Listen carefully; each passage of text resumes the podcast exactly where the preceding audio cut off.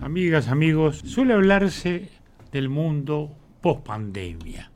¿Qué pasará después de la pandemia? Y aquí, ante todo, me interesa hacer una reflexión que, más allá de lo que se escucha, las diversas opiniones de los científicos, todo indica que no, no va a haber un mundo post pandemia. Que estas pandemias van a seguir de un modo u otro, más grave, menos grave, pero que en cualquier caso va a haber vacunas, va a haber cuidados, va a haber distanciamientos, va a haber prevenciones. Es decir, estamos en un mundo en que no podemos imaginarnos que retornamos un día, una tarde, una cierta hora a la vieja normalidad. Todo indica que no va a ser así. En todo caso, ojalá fuera, pero debemos prepararnos psicológicamente para ir a un retorno progresivo de nuestra actividad con precauciones, con prevenciones, mirando hacia esas vacunas, probablemente con una tercera dosis en el, en el panorama, con comprobaciones que recién hoy se están realizando. Es más, alguien decía el otro día, ¿por qué no ponemos las vacunas obligatorias? Y alguien respondía, es que no hay ninguna vacuna aún totalmente validada por la Organización Mundial de la Salud o por las entidades principales de Europa y Estados Unidos. Todas son autorizaciones provisorias, porque recién hoy, hoy estamos teniendo experiencias. Y esto recién hoy nos está dando conclusiones a los científicos y como consecuencia a los políticos y a los administradores para poder seguir adelante con esta situación. De modo que, primera cosa, hay que prepararse psicológicamente para un tiempo de esfuerzo y de trabajo. Y esto empieza con qué? quienes van a salir del país en estos días, quienes se preparan para las vacaciones de julio, por favor, por favor, que piensen en sus familias, que piensen en sus compañeros de trabajo, que actúen con la mayor responsabilidad, que no traigan al país los virus que circulan por Brasil, por la Argentina, fundamentalmente por Brasil, que parecería ser el gran destino en este momento. Quiere decir que esto me parece que es una reflexión de tipo general, pero que es muy, muy, muy importante hacer.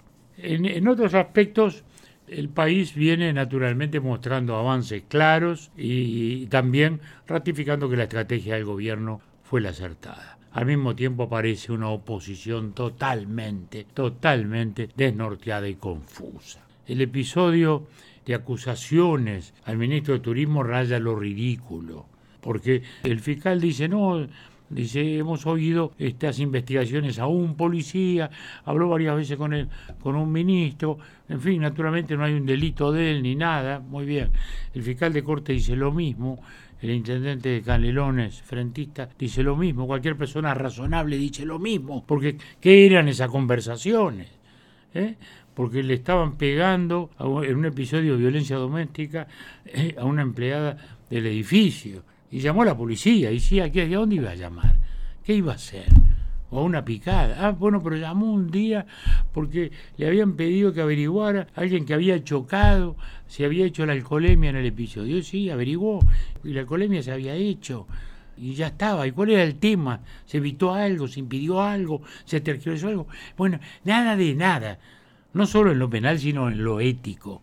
Porque lo que el ministro hacía es lo que hacemos todos la gente nos pide, nos pregunta y si podemos ayudar, ayudamos. Dentro de lo legal, dentro de lo normal, dentro de lo humano, de lo que son las tradiciones de este país cara a cara.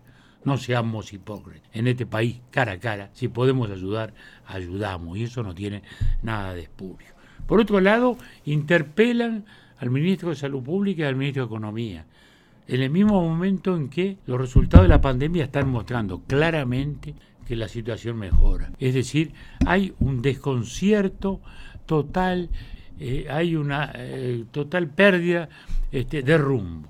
Hasta tal punto incluso que ahora salen a defender Gasallago. En el mismo momento en que el ministro Astori, el vicepresidente Astori, el hombre que durante 15 años, él directamente como ministro, o su equipo económico cuando él era vicepresidente de la República, han mandado la economía del país. Él, Astori, dice, esto fue un disparate, era inviable del primer día. No podíamos montar una regasificadora al mismo tiempo que estábamos montando los molinos eólicos. No tenía sentido armar todo esto para venderle gas a la Argentina. Y mucho menos tuvo sentido continuar cuando la Argentina dijo no sigo. Se retiró y dijo no pongo más capital y como consecuencia perdíamos también el mercado. Y en la segunda oportunidad aún peor, cuando Gas de France, que era la empresa este, concesionaria, digamos así, dice me voy también. Y bueno, pero tiene una multa, sí señor, pago 100 millones de dólares de multa y me voy porque esto no es viable. Y se siguió y se siguió. Y el gobierno Mujica siguió y 213 millones de dólares se le restaron a la sociedad uruguaya. Esta es la realidad. Esto no son opiniones, esto no son emociones, esto no son acusaciones en el aire. Esta es la realidad. Lo lamentamos, lo lamentamos. Pero la democracia del país precisa sincerarse y seguir avanzando, que es lo que estamos haciendo. Hasta la próxima.